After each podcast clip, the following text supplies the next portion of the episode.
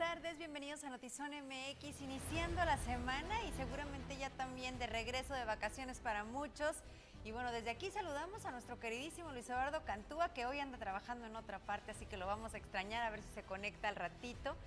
Eh, y estamos pendientes de sus comentarios a través de redes sociales. Platíquenme más hoy, porque como no va a estar Luis, voy a necesitar eh, más este, interacciones con ustedes para conocer sus opiniones. Y bueno, como siempre, y lo saben, la conversación es con usted. Y bueno, vamos a iniciar con esta información de organizaciones sociales de distintas comunidades indígenas oaxaqueñas que recibieron permisos para que lleven a cabo una investigación científica y medicinal del cannabis. Expedidos por COFEPRIS, Daniel Ramírez López, ingeniero agrónomo, informó que son 26 licencias para la siembra, producción y procesamiento del cannabis con propósito medicinal.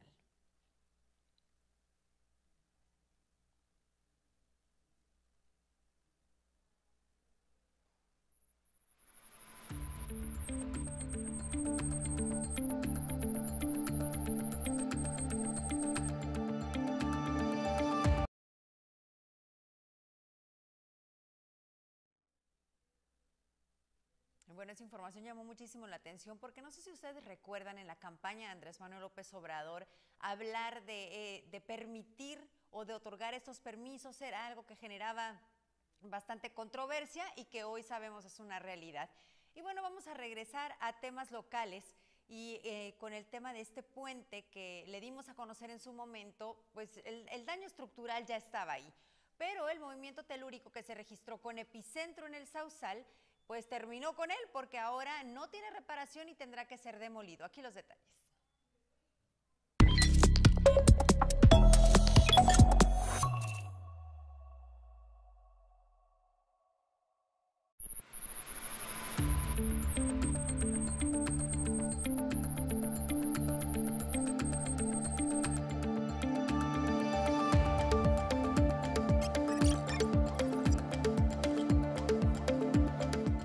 Demolido y reconstruido deberá ser el puente de los Olivos, el cual conecta la vía rápida poniente con la colonia en Florido y la salida al municipio de Tecate, debido a los daños ocasionados por el sismo de magnitud 4.6 en Ensenada. Es una demolición que se va a tener que hacer de la losa superior. las bases del puente están bien, pero la superior se tiene que hacer. No podemos decir el tiempo de cuánto nos va a llevar, pero sí lo que ha sido una instrucción de la alcaldesa es empezar de ya. Nosotros el día de mañana empezamos ya a demoler este, cosas, ¿no? Los barandales. Primero hay que poner la señalización en este caso para que no pueda transitar nadie por ahí, para tener las medidas de seguridad. El puente ha ocasionado tráfico en el área debido a que continúa cerrado desde el día viernes 15 de abril, cuando comenzaron las inspecciones. En Tijuana existen diversos puentes, los cuales cuentan con juntas de dilatación, que son dispositivos deformables capaces de permitir el tránsito de vehículos a través de los distintos tramos y la discontinuidad de estos en un puente. Pese a estas juntas de dilatación, la demolición de la parte superior es inevitable según las autoridades de infraestructura, desarrollo urbano y reordenación territorial del ayuntamiento. Este puente es utilizado en promedio por 2.000 automovilistas cada hora diariamente. Con imágenes de Jorge Madera para Notizona MX, redefiniendo la información, Keila Bustos.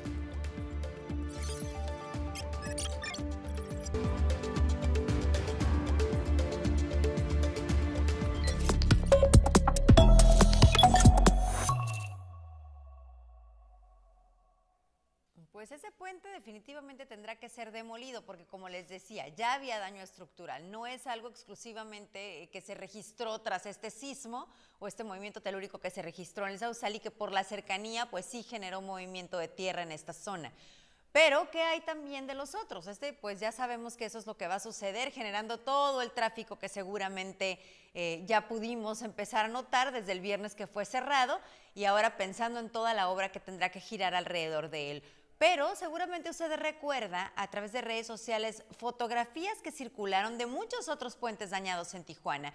Cuando le preguntamos a la autoridad en torno a eso, mencionaba que aunque físicamente o visiblemente estaba separado, todavía se podía transitar, es decir, se permitía eh, sin algún riesgo para los automovilistas. Ahora yo creo que habremos de hacer un recorrido aquí en el equipo de Zona MX para revisar cómo están y sobre todo preguntarle uno por uno a la autoridad, porque pues el movimiento telúrico se dio, se registraron algunos, eh, algunas réplicas y pues queremos saber también si esa revisión ya se hizo por parte de la autoridad. Y tenemos algunos comentarios, gracias a quienes se conectan en este momento. Juanito, buenas tardes. Cristina Gagiola, felices Pascuas, Miale, ¿cuándo regresas? Ya fue mucho y aquí te esperamos.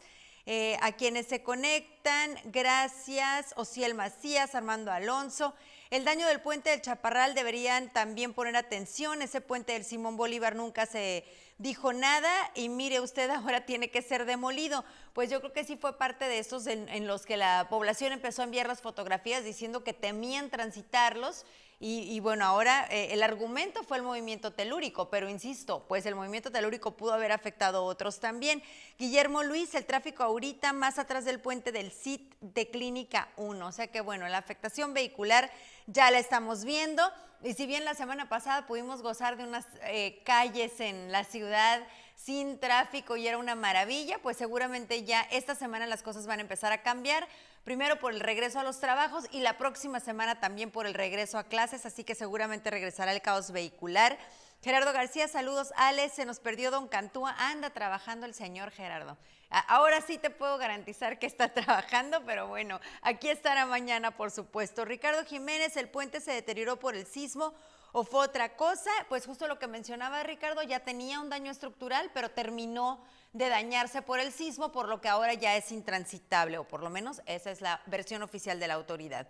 Jaime Monroy, desniveles hacen mucha falta. Pues ahí nos prometió el presidente un segundo piso. Jaime, ¿cómo ves? Vamos a ver si, si realmente se hace, porque si bien nos asegura la autoridad especialista en movilidad no es la solución absoluta, seguramente sí hará una diferencia y podrá mejorar mucho las condiciones de tráfico, sobre todo en esa zona en donde pues ya no es una vía rápida, porque en gran tramo de la vía rápida está parado porque eso es la garita, es la espera para cruzar Estados Unidos. Entonces ya ni siquiera tenemos vía rápida y en coordinación siempre las mismas. Tienes razón, pues eh, esperamos la coordinación, la respuesta de las autoridades, estamos trabajando en ello. Pues yo creo que sí es la respuesta, pero no, no me parece que esta vez vaya se vayan a poder zafar tan fácil, porque ya generando este caos vehicular desde ahorita, la población seguro estará presionando. Dice Guillermo ahorita por la falta de señalización en el vaso de la presa está atorado un tráiler, tiene más de 45 minutos parado. Y no hay este autoridad de tránsito, Guillermo, que pueda estar como mencionándoles o desviando o algo. Digo, entiendo que a veces creo que los eh, personal de tránsito estorba más de lo que ayuda, sobre todo en glorietas o lugares en donde sí puede ser un poco más fluido y me parece que hasta lo atoran, pero en este caso sí para empezar a avisar como a quienes están por llegar a este a esta eh, congestionamiento vial, pues empezarles a avisar. Así que, a ver, platícanos y si nos puedes mandar por aquí videíto o algún comentario, pues con muchísimo gusto lo transmitimos. Pero pues aquí está esta denuncia ciudadana, tráfico más atrás del puente del CIT de la Clínica 1, nada más para que sepan si van a transitar por esa zona. Sigo leyendo sus comentarios, pero vamos a continuar con otros detalles de la información. Y la gobernadora del estado, Marina del Pilar, lamentó que la reforma eléctrica planteada por el presidente de la República Mexicana, Andrés Manuel López Obrador, no fuera aprobada por la Cámara de Diputados, a los cuales esta mañana calificó de traidores al pueblo mexicano. Ya lo dijo el presidente el día de hoy en su mañanera, eh, pues los diputados que no la aprobaron, que votaron en contra, están traicionando al pueblo de, México. Sin embargo, el presidente eh, pues ha eh, pues asegurado que no habrá un aumento en los costos de la energía. Se seguirá trabajando para apoyar a quienes menos tienen, a los ciudadanos de a pie, a los ciudadanos que pues todos los días, todos los meses tienen que pagar su recibo de la luz, ¿no? Y por supuesto también proteger a la, a la CFE y eh, pues seguir protegiendo eh, la, la, energía de nuestro país, ¿no? la soberanía energética de nuestro país. Se seguirá trabajando en eso. Qué lástima, qué lástima que pues eh, los diputados traidores una vez más traicionan al pueblo de México.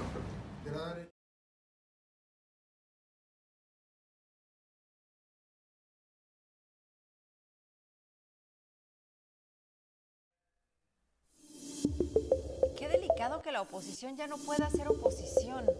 No, resulta que la oposición, si no está a favor de lo que dictamina el presidente, entonces son traidores a la patria y la única forma de estar bien es si estás aprobando eh, las propuestas del presidente, me parece bastante delicado que ahora resulta que todos tengamos que estar de acuerdo, no más allá de si la reforma eléctrica sea favorable o no, que eso lo estaremos analizando con especialistas durante estos días, pues realmente creo que la oposición tendrá siempre la oportunidad de exponer el por qué no estaban de acuerdo con esta reforma. Y, me parece un poco extremista el que si no estás conmigo traicionas a la patria. Y eso lo escuchaban varios testimonios el día de hoy. Y en este mismo sentido, el diputado del Congreso, eh, Manuel Herrera, habló acerca de las amenazas que recibieron sus colegas al negar el voto para esta reforma. Realmente hubo amenazas, ahí están los chats. Eh, mucha gente de, Morena que estuvo amenazando a los diputados, que les estuvo diciendo que, que eran traidores a la patria, que iban a pagar las consecuencias, que incluso, tú sabes, amenazaron con cerrar el ingreso o la salida después de la votación eh, de la Cámara de Diputados. Eh, entonces fue, fue una jornada muy complicada, este, una efervescencia por este proyecto de reforma y bueno, creo que es muy importante privilegiar el diálogo y yo creo que es muy importante también un debate de altura. Yo lo que vi hoy fue muchas descalificaciones, vi mucho criticar los proyectos de reforma del 2013, los proyectos de reformas anteriores, criticar a muchos presidentes de la República, pero pocos argumentos técnicos, científicos sobre este proyecto de reforma que era el que estábamos discutiendo, que honestamente no tenía ni pies ni cabezas, que favorecía un monopolio que quitaba todos los elementos de transparencia y rendición de cuentas y que concentraba todo el poder en la CFE, eh, dándole pues tanto poder que podría ser más, más poderoso incluso que un secretario de Estado, el director de la CFE. Entonces, verdaderamente creo que gana México y que el mensaje es muy claro. Sentémonos a negociar, sentémonos a platicar. En la bancada naranja tenemos propuestas muy importantes para desarrollar el sector energético en México como se debe de hacer, pero para eso tenemos que tener la capacidad de dialogar y no pensar que nuestro país depende de la voluntad de una sola persona. Diputado, muchas gracias. Muchísimas gracias.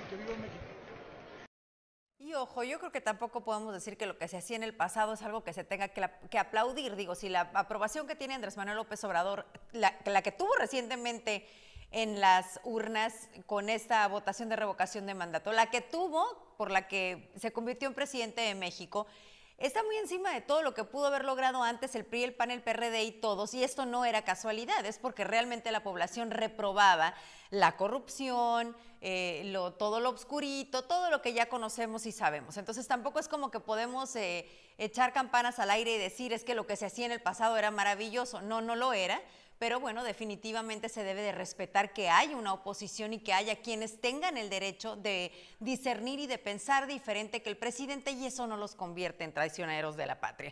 Y bueno, Guillermo nos aclara que sí están desviando motorizados y que los están regresando. Así que sí está haciendo el personal de tránsito su trabajo y aquí nosotros estábamos hablando mal de ellos. Guillermo, muchísimas gracias por reportarnos desde el tráfico. Y dice Ricardo, es muy lamentable que una gobernadora hable de traidores. Exactamente, creo que coincido en esto, coincido 100%.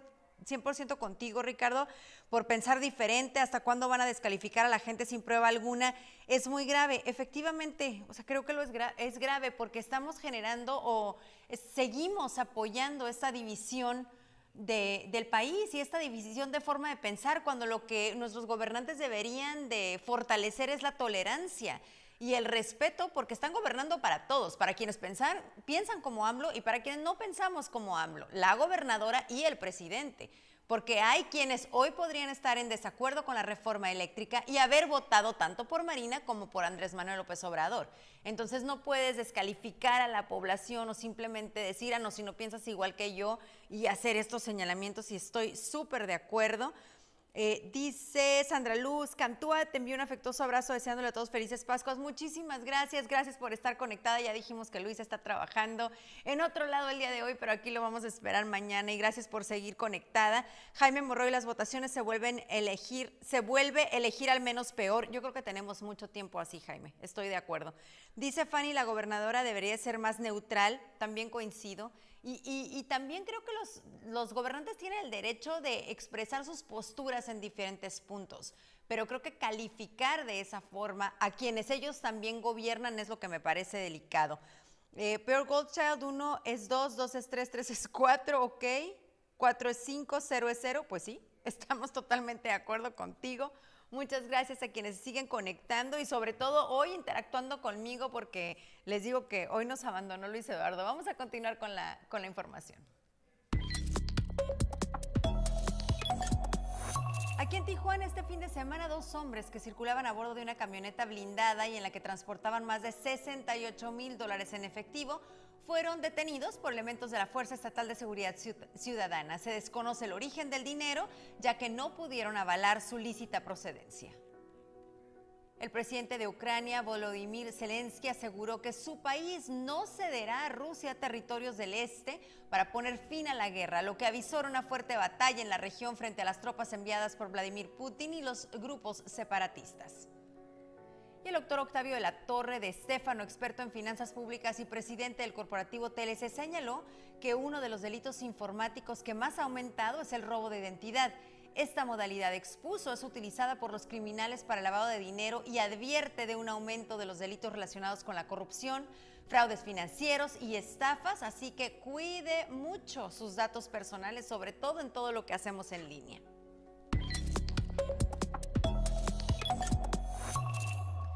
Información de verdad que conmocionó, leía la preocupación auténtica de las madres de familia que deciden en las tardes, los fines de semana, ir al parque con sus hijos.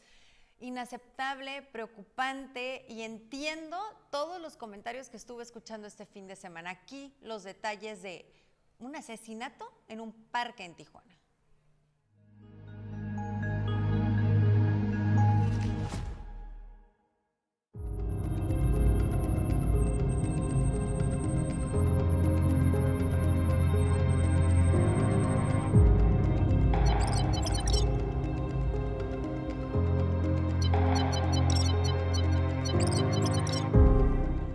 Residentes del fraccionamiento Lomas del Hipódromo de Tijuana piden mayor seguridad luego de que un hombre fue ejecutado este domingo en un parque cuando realizaban familias fiestas de Pascua. No pasa ni un policía por aquí. Quisieran mayor presencia. Pues sí, obviamente, ¿no? Obviamente, más presencia, más, más, más seguridad, digo. Pues aquí es buena zona y se paga impuestos y se paga todo. Que vuelva la, la guardia, que tengamos seguridad, pues un guardia. Antes cooperábamos y además se quitó y se han visto muchos detalles. El homicidio se registró a plena luz del día y cuando familias realizaban fiestas, justamente dentro del área de juegos, cuando los menores se encontraban buscando los famosos huevos de Pascua. Don Aristeo señala que tiene 50 años residiendo en esa demarcación. Nunca se había registrado un homicidio frente a familias y a plena luz del día. Y es que se registró alrededor de las 18.30 horas en el área de juegos de la colonia Lomas del Hipódromo. Se trataba de un hombre de alrededor de 39 años. Fue ejecutado de impactos de bala. Residentes señalan preocupados que algunos proyectiles quedaron incrustados en el área de fuego. Afortunadamente no le llegó porque había niños jugando en el lugar. De, muerte no. Como le digo, sí robos de habitación, de casa, pero así de, de esta magnitud de muerte no. El área de juegos permaneció cerrada durante este día, pese a que vecinos de la colonia Lomas de Hipódromo piden mayor presencia. Señalan que no es factible que entreguen este inmueble a la Guardia Nacional o el Ejército.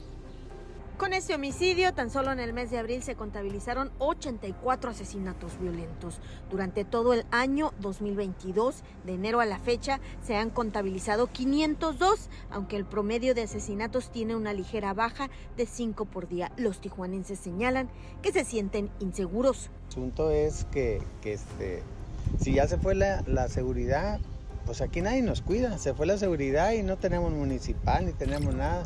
E inclusive Atrás de mí, enseguida del parque donde fue el, homicidio ayer, está la caseta.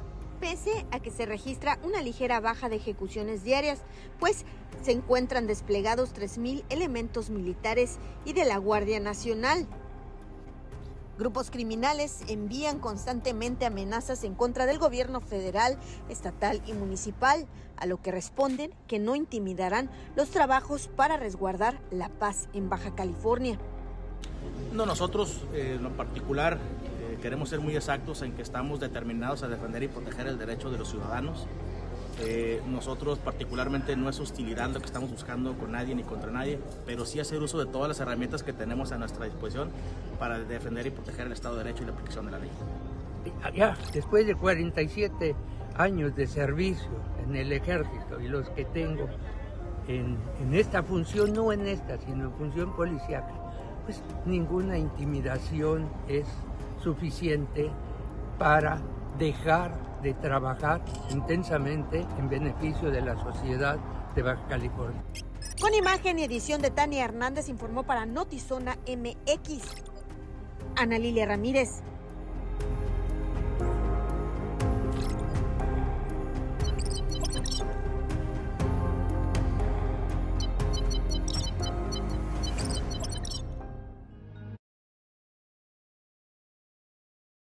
Resbaladilla con un impacto de arma de fuego. O sea, realmente, eh, eh, ¿qué está haciendo la autoridad? ¿Qué está haciendo este número impresionante de elementos de la Guardia Nacional que llegaron? ¿En dónde está la prevención? Ahora sí que a todos les toca, si nos ponemos a analizar tanto municipio como el gobierno como la federación, no puedo imaginar el terror de padres, madres de familia en un domingo de Pascua, que se podrá usted imaginar lo transitado eh, o lo conglomerado que podía haber estado este parque y una situación así realmente me quedo, nos quedamos de verdad sin palabras después de ver esas imágenes. Luis Antonio Gómez, saludos, te saludamos con mucho gusto, buenas tardes, gracias por estar conectado, saludamos a quienes están conectando en este momento, leemos con gusto sus comentarios, la conversación es con ustedes.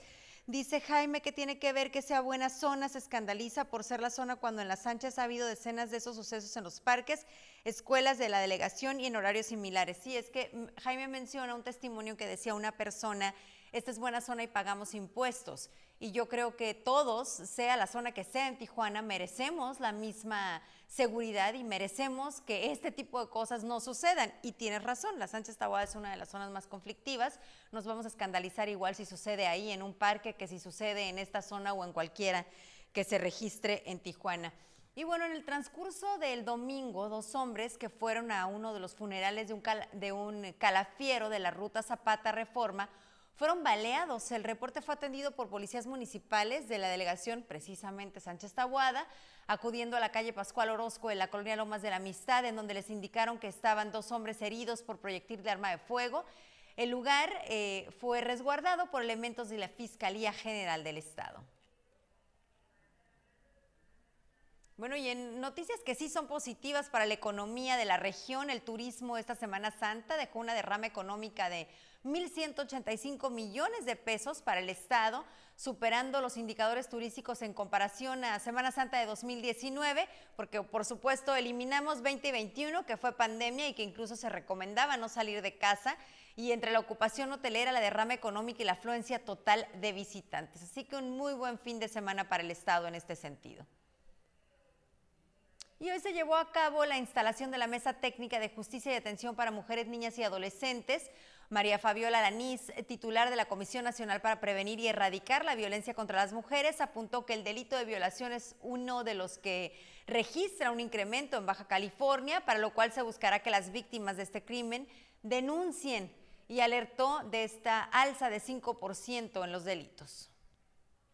Cruzada Nacional para prevenir, combatir, denunciar y erradicar el abuso sexual y la violencia infantil y adolescente. Esa es nuestra prioridad.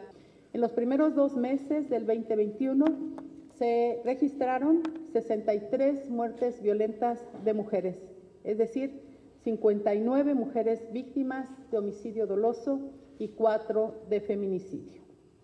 En el primer bimestre del 2022 se reportaron 37 víctimas de homicidio doloso y dos de feminicidio, lo que significa, en términos reales, de una reducción del 38% de muertes violentas de mujeres en este estado. Que la violencia hacia las mujeres en nuestro país es un problema estructural y sistemático que debemos de manera integral enfrentar en todos los frentes. Tenemos claro que toda agresión o desaparición de niñas, adolescentes y mujeres debe ser siempre investigada bajo la perspectiva de género. También tenemos claro que los feminicidios deben investigarse desde el inicio con esta perspectiva, cosa que antes no ocurría o era descaradamente minimizada.